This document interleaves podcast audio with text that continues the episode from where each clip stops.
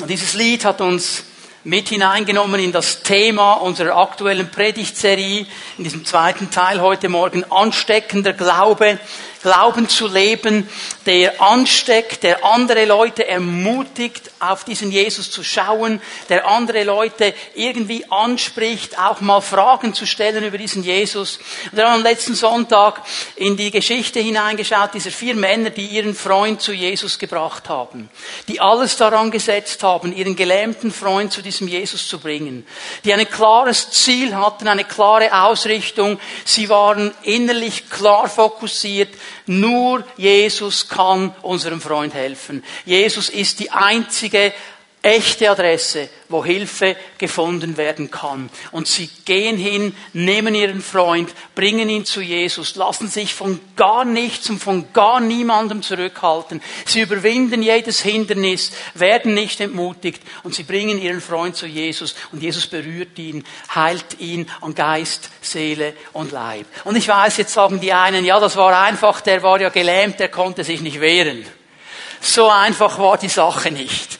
Aber diese Männer hatten einen ansteckenden Glauben und wir wollen uns mit diesem Thema auseinandersetzen und uns immer wieder auch vor dem Herrn fragen, hey, wie ist mein Glaube? Ist er ansteckend? Habe ich eigentlich innerlich auch so diese Überzeugung, dass ich sage, Jesus ist die einzige richtige Antwort für meine Freunde?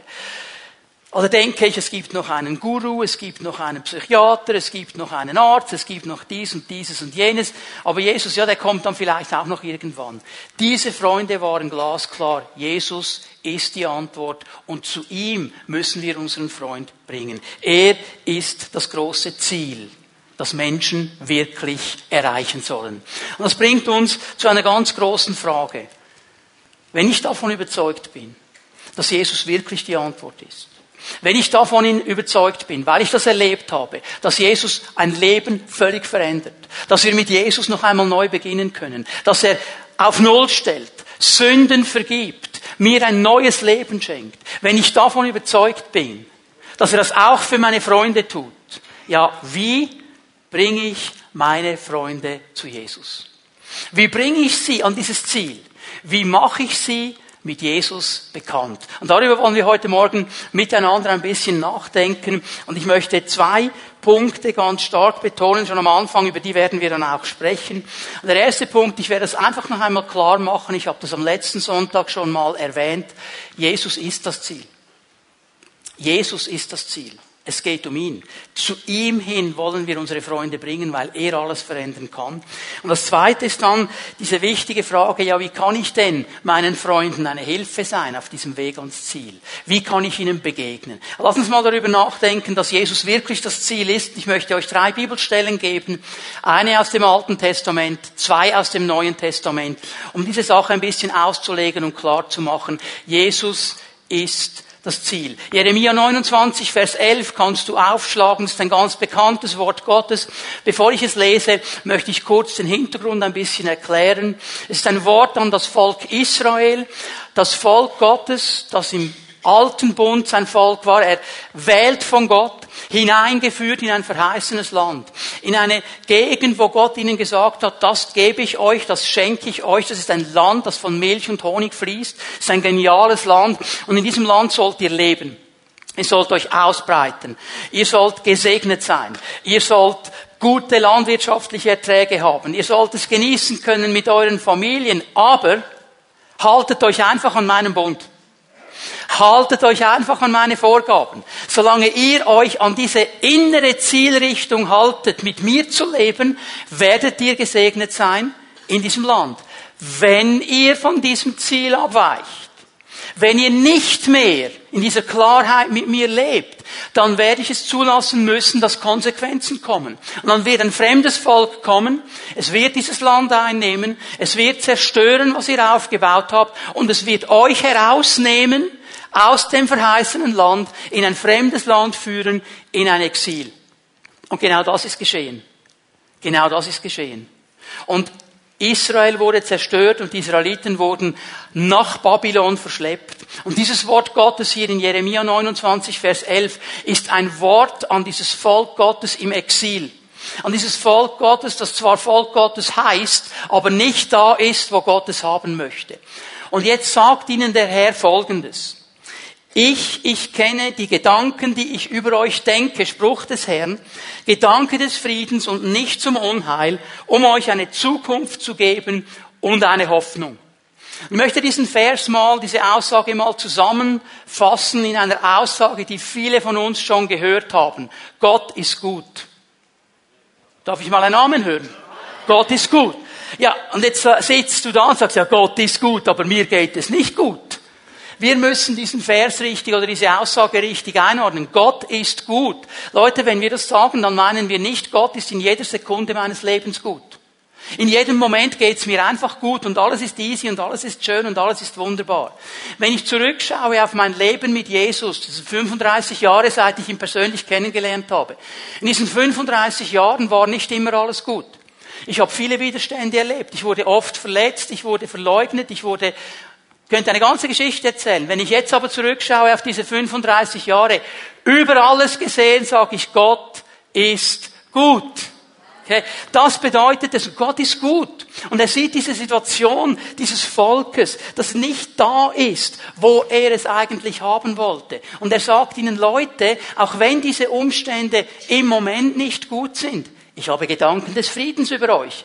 Ich habe Gedanken der Zukunft und der Hoffnung. Und wenn wir über diesen Vers nachdenken, dann dürfen wir diesen Hintergrund der zerbrochenen Beziehung zwischen dem Schöpfer und seinem Geschöpf, zwischen den Herrn und seinem Volk nicht vergessen. Denn die Sünde, so nennt Gott diese Trennung, ist eben wirklich eine Trennung. Da wird Beziehung zerbrochen. Da sind wir nicht mehr auf derselben Ebene. Da ist es nicht mehr möglich, so einfach zu kommunizieren. Da ist wirklich etwas zerbrochen. Und es ist zerbrochen aufgrund der Entscheidung des Menschen, ohne Gott zu leben.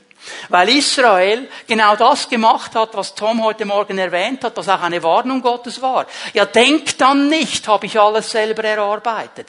Denk dann nicht, kommt alles aus meinen Fähigkeiten, aus meiner Kraft, weil ich so ein toller Typ bin. Vergiss nicht, dass es immer vom Herrn kommt. Und sie haben sich entschieden, wir können das auch ohne Gott. Wir schaffen das auch ohne Gott. Und sie gehen weg von diesem Ziel, das Gott ihnen gegeben hat. Das ist auch heute noch absolut aktuell. Der Mensch lebt ohne Gott. Er hat das Gefühl, ich schaffe alles selber. Ich bin ja so clever und was ich nicht weiß, das google ich einfach. Ich kann ganz gut ohne Gott. Und wir haben uns das ganz locker und ganz easy zusammengereimt in unserer Gesellschaft. Immer dann, wenn eine Tragödie passiert, immer dann, wenn eine Krise ist, dann wird sofort eine Frage gestellt. Warum lässt Gott das zu? Dann ist er schuld. Dann ist er der große Verursacher. Ich möchte dir mal eine Frage stellen. Wenn du jetzt sagst, okay, ich helfe mal äh, einem Freund mit im Garten, in seinen Garten arbeiten und dieser Freund hat so eine schöne Häckselmaschine. Weil das, was man dann im Herbst abschneidet, das häckselt man, damit man es dann wieder als Mulch auslegen kann im Garten. Und dieser Freund erklärt dir, Hundertmal. Jetzt pass bitte gut auf mit dieser Häckselmaschine. Du darfst deine Hand nicht in die Häckselmaschine reinhalten. Das ist nur für das Holz und so weiter. Nicht deine Hände. Bitte tu deine Hände nicht in die Häckselmaschine.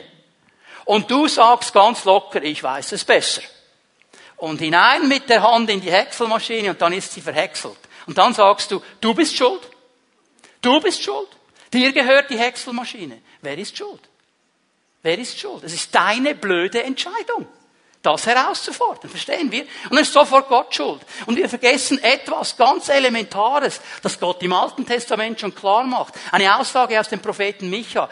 Es ist dir gesagt, Mensch, was gut für dich ist. Gott hat klar gesprochen. Gott hat klar geredet. Gott hat klar gesagt, wie wir leben sollen. Der Mensch, er entscheidet sich. Und diese Entscheidung führt zu einer Trennung zwischen ihm und diesem guten Gott Zwischen diesem Gott, der die Quelle des Lebens ist, und dem Menschen, der alles Mögliche versucht, ein gutes Leben zu führen. Und hier haben wir diese Trennung. Und so lebt dieser Mensch. Und eine weitere Konsequenz aus dieser Trennung auch von Gott ist dann diese reduzierte Sicht. Dass du in diesem Moment, wo du ohne Gott leben willst, diese Sicht für die Ewigkeit verlierst und deine Sicht sich reduziert und du siehst nur eines, nämlich hier und jetzt. Und in dieser Zeit des Hier und Jetzt muss ich mir alles reinpfeifen, was ich mir irgendwie noch reinpfeifen kann. Ich muss alles erleben, was es zu erleben gibt. Und du bist dauernd auf der Suche nach irgendetwas. Und sobald du es hast, merkst du, das ist es nicht. Ich muss noch was anderes suchen. Völlig reduziert. Keine Sicht mehr für eine Zukunft. Keine Sicht mehr für eine Hoffnung. Und genau hier greift Gott so klar ein. Und er kommt da hinein und er sagt diesen Leuten, Leute, ich habe nicht Gedanken des Unheils. Ich habe nicht Gedanken des Unheils. Das ist ein interessantes Wort im Hebräischen, dieses Wort Unheil. Es ist das Wort Ra und es bedeutet eigentlich das Gute im Gegensatz zum Bösen. Und hier haben wir noch einmal diese Trennung eigentlich skizziert. Wenn ihr bei mir geblieben wärt, dann hättet ihr das Gute. Weil ihr aber nicht bei mir geblieben seid, ist dieses Unheil gekommen, ist das Böse da. Also die Antwort wäre ganz einfach, komme zurück zu mir. Und wenn du zurückkommst zu mir, dann wird das Gute, wird der Segen wieder fließen können. Und dann werde ich dir nicht nur Gedanken des Friedens geben. Dieses Wort Shalom ist umfassende Wiederherstellung Geist, Seele, Leib, auch des Umfeldes. Es ist das Shalom Gottes. Ich werde dir diesen Shalom geben. Und ich werde dir eine Zukunft und eine Hoffnung geben. Ich werde dir wieder einen Zielpunkt in deinem Leben gehen, für den es sich so lohnt zu leben. Jetzt haben wir ein Problem. Und Gott spricht dieses Problem an in vielen Aussagen, in vielen Bildern in der Bibel, nämlich diese einfache Tatsache, diese Trennung, diese Kluft zwischen dem Menschen und Gott ist unüberbrückbar für uns Menschen. Wir können machen, was wir wollen. Wir können versuchen, was wir wollen. Du kannst so viele Opfer bringen, wie du willst. Du kannst versuchen, so fromm zu leben, wie du nur kannst. Du kannst mit der besten Motivation hineingehen. Gott ist glasklar. Es ist für den Menschen unmöglich. Eines dieser gewaltigen Bilder ist das Bild dieser Mauer, die uns trennt vor diesem Gott. Und wir wissen, auf der anderen Seite der Mauer gäbe es diesen Frieden, gäbe es diese Zukunft, gäbe es diese Hoffnung, gäbe es dieses Leben. Aber der Mensch kann diese Mauer nicht durchbrechen. Und weißt du was, Gott weiß das auch.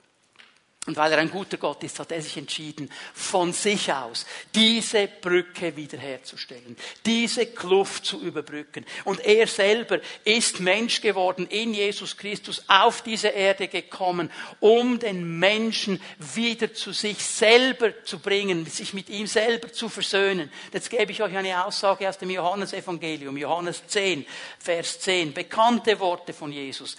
Der zweite Teil, ich aber, ich bin gekommen, um ihnen Leben zu bringen und Leben in ganzer Fülle. In Jesus, seinem Sohn, ist Gott, der Gott des Lebens, zu uns gekommen. Er hat diese Kluft überbrückt. Und er ist der, der uns das echte Leben wiederbringen kann. Dieses Leben, auf das wir angelegt sind, das wir eigentlich überall suchen, nirgends finden, außer bei Jesus. Und er sagt, ich bin gekommen. Dieses Leben ist hier und dieses Leben ist erlebbar. Es braucht aber eine klare Entscheidung. Und darum sagt er vier Kapitel weiter hinten, Johannes 14, Vers 6, auch das ein ganz bekanntes Wort. Ich bin der Weg, antwortet Jesus, ich bin die Wahrheit und ich bin das Leben. Zum Vater kommt man nur durch mich. Und dieses Wort von Jesus ist so radikal exklusiv. Er sagt nicht, ich bin einer der Wege. Ich bin eine der Wahrheiten. Ich bin der Weg. Ich bin die Wahrheit.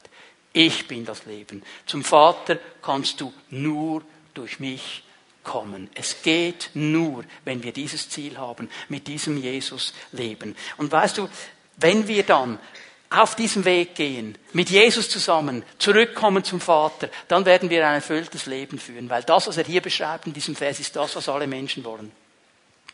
Jeder Mensch möchte Wahrheit. Ich kenne keinen, der sagt, ich liebe es, belogen zu werden. Ich liebe es, hinters Licht geführt zu werden. Jeder Mensch möchte Wahrheit. Jeder Mensch möchte leben. Er möchte einen Sinn im Leben haben. Er möchte erfülltes Leben haben. Er möchte ein Ziel haben. Und jeder Mensch möchte angenommen sein. Keiner sagt, ich liebe es, abgelehnt zu werden. Könnte mich mal jemand ein bisschen ablehnen? Ich liebe das. Wir wollen, wir wollen Annahme. Und der Vater sagt, ich habe mein Haus geöffnet, ich habe es geöffnet. In meinem Sohn Jesus Christus. Wenn du mit ihm zusammen bist, kannst du wieder in mein Haus kommen. Das ist das Ziel. Und dieses Ziel gilt es zu erreichen, auch mit unseren Freunden. Und jetzt sagen wir vielleicht, ja, hey, wow, wer könnte bei so einem Angebot Nein sagen? Wer könnte Nein sagen? Ich meine, wir sind ja alle Schnäppchenjäger, oder? Wenn ich mal dieses Bild brauchen darf. Wenn wir ein Schnäppchen machen können, dann äh, super Angebot. Das ist ein super Angebot. Da müssen doch alle nur danach schreien. Und trotzdem erleben wir oft genau das Entgegengesetzte. Ich möchte zwei Herausforderungen zeigen, die damit zusammenhängen. Die erste ist die Verblendung bei Menschen, die Jesus noch nicht persönlich kennen. Auch hier spricht die Bibel Klartext, 2. Korinther 4, Vers 4.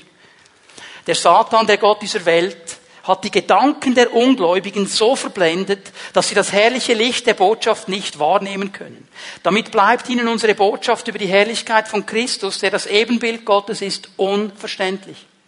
Hier ist eine Verblendung geschehen im Denken. Hier ist ein, ein Punkt geschehen, wo man nicht mehr verstehen kann, nicht mehr wahrnehmen kann, um was es eigentlich geht. Es wäre dieses Evangelium der Herrlichkeit. Und der Mensch sieht es nicht, erkennt es nicht, weil er verblendet ist, nicht in der Lage ist, es zu sehen. Und genau hier, liebe Leute, setzt der Plan Gottes ein. Könnt ihr euch erinnern, letzten Sonntag, die, die hier waren, ich habe euch diese fiktive Geschichte erzählt, wo Jesus mit Gabriel da ausgetauscht hat über den Plan Gottes, die Welt zu retten.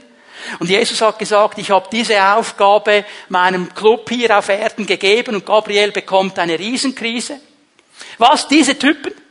Diese Fischer, diese Zöllner, diese Huren, diese weiß ich was, dieser wilde Haufen, nicht mal eine Einheit haben sie, einer will rechts, einer will links. Den Typen gibst du das in die Hand, du hast doch sicher einen Plan B. Nein.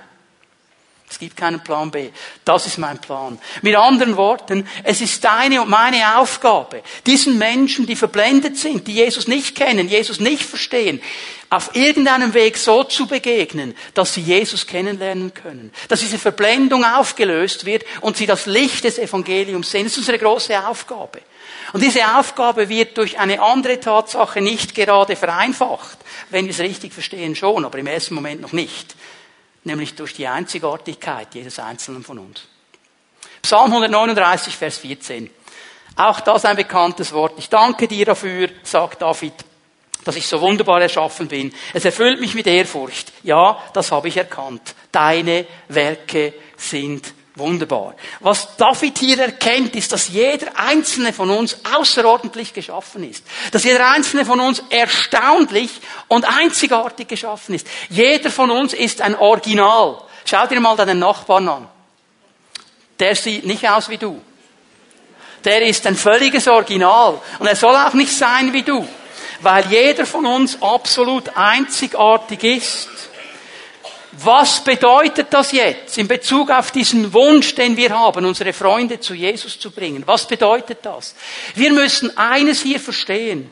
Gott hat nicht eine Armee von identischen Menschen geklont. Ich meine, er hätte sagen können, ich habe zwei Modelle, die klone ich. Bonke, Graham. Du, wir werden morgen im Himmel. Versteht ihr? Das sind so die par excellence Evangelisten. Das hat er nicht gemacht. Er hat nicht seinen Plan auf diese extra speziellen Menschen aufgebaut. Er hat jeden einzelnen von uns als Original erschaffen. Mit diesem Auftrag, bring deine Freunde, geh mit ihnen auf den Weg, bring sie ans Ziel, dass sie mich kennenlernen. Weil wir alle Original sind, weil wir alle nicht eine Kopie von irgendwas sein sollen. Und nur ein kurzer Blick auf das Wort Gottes zeigt uns diese Wahrheit. Nimm nur mal die Nachfolger Jesu. Petrus, Paulus, Johannes, Matthäus, wie sie alle heißen, wie sie alle waren, die waren total unterschiedlich. Und Gott hat sie alle in den Plan hineingenommen. Martha, Maria, Lazarus, wie sie alle heißen, völlig unterschiedliche Menschen. Er hat sie alle in diesen Plan hineingenommen. Ich möchte euch jetzt eine ganz, ganz wichtige Formel zeigen. Darf ich mal bitten, dass die eingeblendet wird? MGW gleich SDS. Alles klar? Easy, oder? Also, die Frage, die immer wieder gestellt wird, wie kann ich meine größte geistliche Wirkungskraft entwickeln? MGW, meine größte geistliche Wirkungskraft. Ganz einfach, sei du selbst. Sei du selbst. Hör auf, irgendjemand zu kopieren. Sei einfach das Original, zu dem Gott dich geschaffen hat. Weil wenn du das nämlich tust, wenn du das tust, dann bist du echt. Dann verspielst du gar nichts, dann kopierst du gar nichts, du bist einfach echt. Du bist so, wie du bist. Du bist keine Mogelpackung. Und das wird eine ganz gewaltige geistliche Wirkungskraft auslösen im Leben unserer Freunde. Kommt mir in den Sinn, Nikola hat mir vor dem Gottesdienst noch gesagt, dass er mir ein Geschenk macht. Jetzt wäre der gute Moment. Wow. Cool. Ein wunderbarer Wein. Also ich weiß nicht, wie es euch geht, aber wenn ich so einen wunderbaren Wein habe, dann weiß ich sofort, was das Ziel ist. Öffnen. Den muss ich öffnen. Und ich habe hier ähm, einen Schlüsselbund. Mit Schlüssel öffnet man ja. Irgendwie finde ich das Loch nicht. Ähm, das ist das Problem. Ähm, mit diesem Schlüssel hier kann ich alles rauslassen bei der Kaffeemaschine oben, was ich will. Mit diesem Schlüssel öffne ich jede Türe hier in diesem GZ drin. Und mit diesem Schlüssel öffne ich alles zu Hause. Also das ist ein Instrument, um zu öffnen. Aber bei der Flasche funktioniert es irgendwie nicht. Ich will doch die auch öffnen. Funktioniert nicht. Hey, kannst du mir helfen, Nicola? Hey. Ja, also ich meine, jetzt mit diesem Hammer könnte ich die Flasche schon öffnen. Wäre das jetzt gut? Nicht so angebracht. Es würde ja schon irgendwie so mit, mit Würg funktionieren, okay? Aber schwierig. Ähm, hast, du, hast du mir... Hey, now we are talking. Und jetzt haben wir einen wunderbaren Korken. Jetzt kann ich das schön hier einführen und langsam und drehen und langsam rausnehmen, werde ich jetzt nicht machen. Wir trinken jetzt keinen Wein. Was wollte ich euch damit zeigen? Mit all diesen Instrumenten kannst du etwas öffnen. Aber nur der Weinkorken oder der Korkenzieher würde funktionieren beim Wein. Meine Schlüssel funktionieren bei all diesen Türen. Und auch mit dem Hammer könnte ich einiges anrichten. Aber um die Weinflasche zu öffnen, brauche ich ein ganz bestimmtes Instrument. Jeder von uns ist einzigartig. Jeder von uns ist ein Original. Jeder von uns hat von Gott Fähigkeiten und Talente und Möglichkeiten bekommen. Und ich möchte euch heute Morgen vom Wort Gottes her zeigen, dass es nicht nur eine Möglichkeit gibt, meine Freunde zu Jesus zu bringen, sondern ganz, ganz viele. Und ich habe dafür gebetet, dass wenn wir das miteinander uns jetzt anschauen, dass der Herr Menschen freisetzt in unserer Mitte. Dass wir aufhören, irgendwas kopieren zu wollen und anfangen Ja zu sagen zu uns selber, zu dem, wie Gott uns geschaffen geschaffen hat, wo unsere Talente, wo unsere Gaben sind und anfangen mit dem, was wir haben, alles daran zu setzen, meine Freunde zu Jesus zu bringen. So, ich schaue mir mit euch zusammen vier Möglichkeiten an. Eine erste ist die intellektuelle Möglichkeit. Die intellektuelle Möglichkeit. Hier sehe ich Paulus vor Augen. Paulus war ein Intellektueller. Paulus war ein Studierter, er war ein Denker, er hat studiert, er hat gelesen, er hat sich mit Büchern beschäftigt, er liebte es zu debattieren. Ich meine, hey, in seinem letzten Brief, den er geschrieben hat, im zweiten Timotheusbrief, in diesem Brief sagt er dem Timotheus, Timotheus, ich weiß, ich werde bald sterben. Ich weiß, morgen, übermorgen, es kann sofort sein, ich werde sterben, ich komme hier nicht mehr raus. Und dann hat er einen Wunsch, bitte bring mir die Bücher. Hallo, hast du sonst kein Problem? Ich meine, du gehst auf den Märtyrertod zu, was will er? Er will die Bücher. Also dieser Typ, das war sein Intellektueller. Und wenn er die Chance hat, er hat ja auch Theologie studiert, würden wir heute sagen, war ein Schriftgelehrter, er kannte das Alte Testament, er kannte all diese theologischen Zusammenhänge. Und wenn der in die Synagoge ging, dann hat er debattiert mit den Leuten in der Synagoge. Und er hat ihnen glasklar und schlüssig intellektuell bewiesen, dass Jesus der Messias ist. Nur mit dem Alten Testament. Und die Leute haben sich aufgeregt, weil sie nicht wussten, was sie mit dem Kerl machen sollten. Der hat so gute Argumente. Der war intellektuell so brillant, die wussten nicht mehr, was man machen muss. Und dann geht dieser Mann auf Missionsreise. Und auf seiner zweiten Missionsreise landet er in Athen. Athen ist vielleicht zur damaligen Zeit das intellektuelle Zentrum der Welt. Da waren die Intellektuellen. Also es ist interessant, dass der Herr jetzt diesen Paulus Paulus zu diesen Intellektuellen schickt. Und was geschieht da? Wir lesen mal an miteinander Apostelgeschichte 17, Vers 17. Und er begann mit den Leuten Gespräche zu führen. Also der Typ, wenn er irgendwo war, dann hat er sofort debattiert, er hat sofort angefangen, intellektuell zu erklären. In der Synagoge redet er mit den Juden und mit denen, die sich zur jüdischen Gemeinde hielten. Da wusste er, das ist mein Approach, ich zeige euch intellektuell auf aus dem Alten Testament, Jesus ist der Messias. Also hat es noch andere Leute.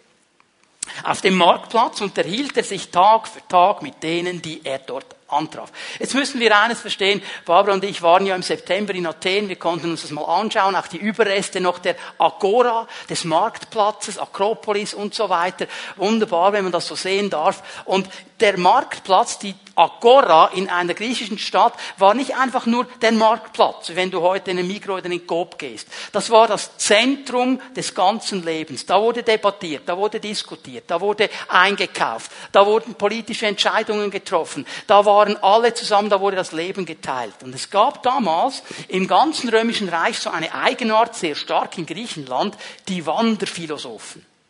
Wanderphilosophen. So wie man ähm, aus der Kirchengeschichte die wandernden Bettelmönche kennt, die gibt es ja heute noch in gewissen Religionen. Da waren diese Philosophen unterwegs, und dann kamen sie nach Athen auf die Agora, haben sich hingesetzt und haben sie philosophiert. Und haben ihre Philosophien erklärt. Und wenn die Leute gefunden haben, das ist cool, gute Philosophie, dann haben sie ihm Geld gegeben, dann konnte er da ein bisschen weiterleben. Das war Grand normal zur damaligen Zeit, diese Philosophen. Und immer wenn ein neuer kam, und die Bibel sagt uns ja in der Apostelgeschichte, die Athener liebten nichts mehr, als die letzten Lehren zu hören. Die letzten Philosophen, oh, da waren sie affin, das wollten sie hören. Und Paulus war in seinem Element, Vers 18, dabei kam es auch zur Diskussion mit epikureischen und stoischen Philosophen. Epikureer und Stoiker gibt es übrigens heute noch. Die, der epikureische ähm, Lebensentwurf wäre so das Motto, ich bin der Genussmensch. Ich habe so ein paar Jahre auf dieser Welt, ich ziehe alles rein, was ich kann, ich will alles genießen, ich will alles erleben und irgendwann bin ich tot und dann bin ich eh tot und dann wird nichts mehr funktionieren, gibt es heute noch. Die Stoiker, die gibt es auch noch, das sind so die ganz ruhigen Typen, die lassen sich schon nichts auf der Balance bringen. Sag, du bist ein stoischer Typ. Die Welt geht neben dir runter und du bleibst easy. Weil die waren innerlich überzeugt, wenn ich es schaffe, ruhig zu bleiben, dann wird gar nichts geschehen. Also diese Strömung gibt es heute noch. Paulus hat mit ihnen debattiert. Und dann wird er zum Areopag geführt. Der Areopag ist ein kleiner Hügel unten an der Akropolis, den gibt es heute noch, kannst du raufgehen. Und der Areopag war nicht einfach nur ein Hügel, der Areopag war eigentlich der Rat der Philosophen. Da wurde über die philosophischen Lehren Gericht gesprochen. Also die Leute da, die wollten schon die neuesten Lehren hören. Aber die ansässigen Philosophen, die ließen da nicht einfach jeden los sondern die haben gesagt, so, jetzt kommst du auf den Areopag und dann erklärst du uns mal deine Lehre und wenn wir dir den Label geben, dann kannst du als Philosoph unterwegs sein. Und jetzt steht Paulus da und er muss seine Lehre vor diesen Philosophen, vor diesen Intellektuellen vertreten. Und Leute, ich finde das so genial ab Vers 22. Lässt Paulus eine brillante Rede vom Staat. Intellektuell absolut durchdacht. Hieb- und stichfest. Wasserfest. Völlig intellektuell. Und es ist genau das, was diese Philosophen hören mussten. Er beginnt nämlich mit dem Altar des unbekannten Gottes, den er gesehen hat, irgendwo in Athen, und kommt dann über einen intellektuell ganz klaren Aufbau beim allein wahren Gott an und seinem Sohn, dem auferstandenen Messias, Jesus Christus. Er geht ganz intellektuell auf diese Leute zu und erklärt ihnen das Evangelium. Es ist der Mann, den Gott nach Athen schickt. Keinen anderen. Er hat nicht den Johannes geschickt, hat nicht den Matthäus geschickt, er schickt diesen Mann. Es ist dieser Mann, der den Römerbrief geschrieben hat. Eines der größten Schriftstücke der Weltliteratur bis heute, wo er auf 16 Kapitel, auf kleinstem Raum, das Werk Gottes beschrieben hat, glasklar, logisch, intellektuell aufgebaut, absolut einleuchtend. Dieser Mann, dieser Mann, ihn schickt er nach Athen. Und vielleicht sagst du, das bin genau ich. Ich bin auch so einer. Ich liebe es zu lesen. Ich liebe es, diese Gedankengänge. Hör auf, irgendwie darüber nachzudenken, wieso du nicht anders bist. Fang an mit dieser Gabe, mit dieser Möglichkeit, deinen Freunden zu dienen. Es gibt natürlich ganz viele Freunde, die wollen genau das hören. Hör auf, dich zu vergleichen. Fang an, mit dem zu dienen, was Gott dir gegeben hat. Jetzt gibt es aber eine zweite Möglichkeit. Ich nenne sie die konfrontative Möglichkeit. Und jetzt müssen wir natürlich über einen der Jünger sprechen, das ist Petrus. Petrus war auch ein Apostel. Es waren Berufskollegen, der Paulus und der Petrus. Aber Petrus war ein ganz anderer Typ. Der war so impulsiv, der war voller Elan, der war, er liebte die Auseinandersetzung. Wenn der, das hat er geliebt, sofort, er hat sogar mit Jesus diskutiert sogar die Auseinandersetzung mit Jesus gesucht. Weil er weiß, Jesus hat immer recht. Er will sich noch mit ihm auseinandersetzen. Er liebt die Konfrontation. Und jetzt steht dieser Mann auf, erfüllt mit dem Heiligen Geist am Pfingsten. Und er erklärt den Zuhörern in aller Deutlichkeit und in aller Klarheit, völlig konfrontativ, wir würden heute sagen, Vater Grad. Jesus ist der Messias. Völlige Konfrontation. Also wenn wir jetzt den Hammer nochmal hervornehmen, das wäre der Petrus. Der nimmt, der, der packt also den Dampfhammer aus, du. Und weißt du was? Völlig unerschrocken. Denn was wir oft vergessen, die Leute, die da waren, das waren die Leute, die vor ein paar Wochen geschrien haben, kreuzige ihn, kreuzige ihn. Das waren die, die unter dem Kreuz gestanden haben und gespottet haben und Jesus ausgelacht haben. Und weißt du was? Petrus tatzelt nicht auf Zampföteli umeinander. Er sagt ihnen, Leute, ihr habt ihn getötet, ihr habt ihn gekillt, ihr habt ihn ans Kreuz geschlagen, ihr seid im Fall schuld. Er kommt absolut konfrontativ daher. Und was passiert? Apostelgeschichte 2,37. Die Zuhörer waren von dem, was Petrus sagte, bis ins Innerste getroffen. Was sollen wir jetzt tun, liebe Brüder? fragten sie ihn und die anderen Apostel. Schau mal, Vers 38. Kehrt um! Kehrt um! Jeder von euch lasst sich auf den Namen von Jesus Christus taufen. Und hast du gesehen, was dann steht? Nicht ein Fragezeichen. Ein Ausrufezeichen. Er befiehlt ihnen das richtiggehend. Ihr müsst euch bekehren und ihr müsst euch taufen lassen. Also, wir würden heute sagen, er hängt völlig der Chef. Konfrontativ sagt er, um was es geht. Dieser Mann wurde von Gott in diesem Bereich gebraucht. Und wenn du so bist, wenn du sagst, ja, ich bin eher der Dampfhammer, dann sag ja dazu. Sei du selbst. Okay, pass auf, dass du keinen Landschaden machst. Aber da, wo du eine offene Türe hast, dann pack den Dampfhammer raus und denk nicht, oh, ich wäre lieber ein bisschen intellektuell. Du bist nicht der Intellektuelle, du bist der Konfrontative, du bist der Dampfhammer. Dann brauch ihn und bring deine Freunde mit dem Dampfhammer zu Jesus. Aber ich bin ja froh, dass das nicht das Einzige ist, okay? Es gibt noch mehr. Äh, eine dritte Möglichkeit, Beziehung. Beziehung. Neben dem Intellektuellen, neben dem Konfrontativen, da gibt es dieses große Feld der Möglichkeit von Beziehung. Das sind die Leute, die sagen, ich liebe es, mit meinen Freunden zusammen zu sein. Ich verbringe Zeit mit ihnen. Das ist mir nie zu viel. Habe ich immer ein offenes Ohr, immer eine offene Türe. Und ich liebe es, mit ihnen am Tisch zu sitzen, einen Tee zu trinken, einen Kaffee, einen Wein, etwas zu essen und Zeit zu haben und zu philosophieren und zu reden und zu hören, wie geht es dir? Und mir geht es so. Und am letzten Sonntag habe ich im Gottesdienst. Und wir können stundenlang darüber nachdenken und diskutieren. Beziehung ist auch eine Art und Weise, wie Freunde mit Jesus bekannt gemacht werden. Lukas 5, Vers 29. Levi gab Jesus zu Ehren, das ist übrigens der Matthäus, in seinem Haus ein großes Fest. Zusammen mit Jesus und seinen Jüngern nahmen zahlreiche Zolleinnehmer und andere Leute von zweifelhaften Ruf an dem Essen teil. Das mir hier gefällt. Zolleinnehmer und Leute von zweifelhaftem Ruf. Das Schöne an dieser Möglichkeit, über Beziehungen mit Menschen zusammen zu sein, ist, dass wir nicht schon irgendwo sagen, du musst zuerst irgendwo etwas fromm erfüllen, bevor du kommen darfst. Da darf jeder kommen. Auch der mit dem zweifelhaftesten Ruf. Das sind diese Menschen, die haben Geduld mit ihnen und sagen, schau mal, komm mal so, jetzt gehen wir mal so. Sie nehmen Zeit. Und das hat Levi gemacht. Er hat all die Leute eingeladen. Warum? Jesus ist ihm begegnet. Jesus hat sein Leben auf den Kopf gestellt. Leben hat, hat, Jesus hat sein Leben völlig verändert. Und jetzt lädt er seine Freunde ein und sagt, kommt, ihr müsst mit diesem Jesus, den müsst ihr kennenlernen. Und er wusste jetzt klar, ich kann das nicht intellektuell erklären. Der Dampfhammer bin ich auch nicht, aber ich habe ein großes Haus. Und ich habe eine große Küche. Und ich habe einen großen Tisch. Und dann kommen Jesus und die Jünger und ihr alle auch. Was geschieht? Nächster Vers. Die Pharisäer und ihre Anhänger unter den Schriftgelehrten waren darüber empört und stellten die Jünger zur Rede. Wie könnt ihr nur zusammen mit Zolleinnehmern und Sünden essen und trinken, sagten sie. Es fällt mir etwas auf.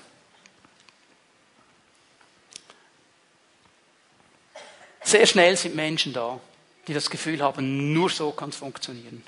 Nur so kann es funktionieren. Nur so kann es funktionieren. Und jeder, der nicht so ist, wie ich es denke, der muss dich sofort angreifen. Wisst ihr, was ich glaube? Wir müssen wieder neu diese Breite sehen. Wenn die Intellektuellen sagen, jetzt müssen wir die Dampfhämmer fertig machen, die machen ja alles kaputt, dann berauben sie sich einer Möglichkeit. Und wenn die Beziehungsleute sagen, ihr kopflastigen Typen, euch kann man für nichts gebrauchen, dann machen sie alles kaputt. Wir müssen lernen, miteinander, füreinander, unsere Freunde zu Jesus zu bringen. Und hier haben wir einen Mann, der hat das verstanden. Ich gebe euch eine weitere Begebenheit. Johannes 4 kannst du aufschlagen. Jesus ist unterwegs in Samaria. Und seine Jünger gehen in die Stadt, sie wollen Mittagessen einkaufen. Jesus wartet am Brunnen. Zur Mittagszeit kommt diese Frau, die Wasser schöpfen will. Jesus bittet sie um Wasser, fängt mit ihr eine Diskussion an und spricht dann ganz prophetisch in ihr Leben hinein. Diese Frau ist völlig begeistert, weil jetzt dieser Mann, den sie eigentlich nicht kannte, prophetisch in ihr Leben hineinspricht. Und jetzt lesen wir das mal an, ab Vers 28, Johannes 4, Vers 28. Die Frau ließ ihren Wasserkrug stehen, ging in den Ort zurück und sagte zu den Leuten, kommt mit. Ich habe einen Fremden getroffen, der mir alles auf den Kopf zugesagt hat, was ich getan habe. Ob er wohl der Messias ist? Diese Frau geht zurück in die Stadt, da kannten sie sie. Sie wussten um das Leben dieser Frau. Und sie hat gesagt, hey Jesus, der, der, der hat mir alles gesagt, der hat mir alles gesagt. Kommt mit, kommt mit. Ich nehme euch mit zu ihm. Ich habe etwas erlebt mit diesem Jesus. Ich will auch, dass ihr das erlebt. Und dann habt ihr gesehen, was ganz am Schluss steht. Das ist das Geniale. Ob er wohl der Messias ist. Diese Frau hatte nicht alle Antworten. Sie wusste nicht auf 100, ist das wirklich der Messias? Aber sie hat etwas erlebt mit Jesus. Weißt du, was das Problem ist mit uns? Bevor wir überhaupt was sagen, wollen wir schon alle Antworten beantworten, alle Fragen beantworten. Wir wollen alles beantworten können. Und wenn wir nicht auf alles eine schlüssige Antwort haben, sagen wir besser gar nichts. Weißt du was, das wird uns immer binden, weil es gibt immer eine Frage, die wir nicht beantworten können. Diese Frau wusste nicht, ob er wirklich der Messias ist, aber sie hat es erlebt, sie hat gemerkt, ich muss die Leute zu ihm bringen. Hör mal, du musst nicht alle Fragen beantworten. Aber wenn du mit Jesus erlebt hast und mit Jesus lebst und du weißt, das ist das, was meine Freunde brauchen, kannst du einmal sagen, hey, gute Frage, hab keine Antwort, aber komm und lerne Jesus kennen. Das ist das, was du brauchst. Diese Frau lebt uns das vor, da machten sich die Leute aus dem Ort auf den Weg zu Jesus. Und jetzt kannst du dir aufschreiben, Johannes 1 ab Vers 40. Siehst du nochmal zwei Beispiele, Andreas und Philippus. Sie erleben etwas mit Jesus. Sie gehen zu ihren Freunden und nehmen sie mit. Und weißt du, was ich so genial finde da?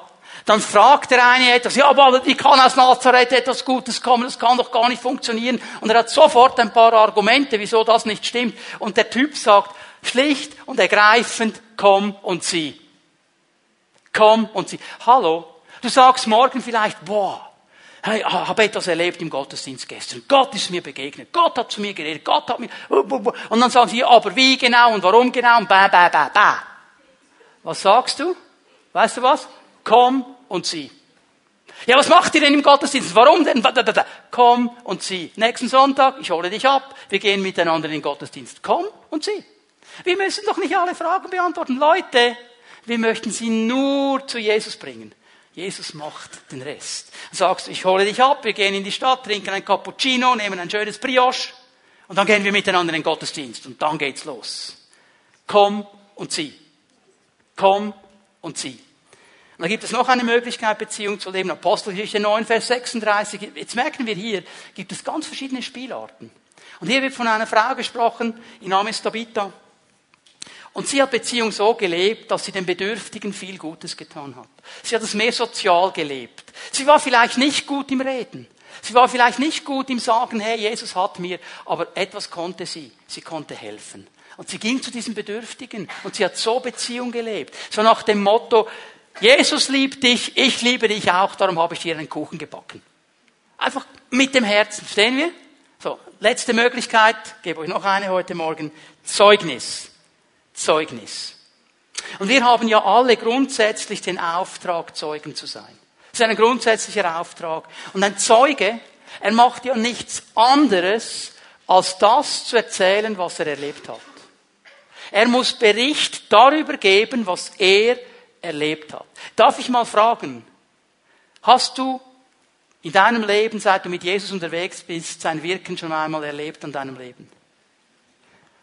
Wir alle können Zeugen sein. Und wenn es nur über diese eine Sache ist. Und weißt du was, das kann dir niemand wegnehmen. Das kann dir niemand wegnehmen. Auch wenn er dir sagt, ich glaube dir das nicht und überhaupt und generell, du weißt, dass es so ist. Er kann dir es nicht wegnehmen. Und du musst es auch nicht verteidigen, du musst es auch nicht beweisen, du musst es nicht legitimieren. Du hast es erlebt. Und darum sprichst du davon. Und weißt du, was ich genial finde in der heutigen Zeit?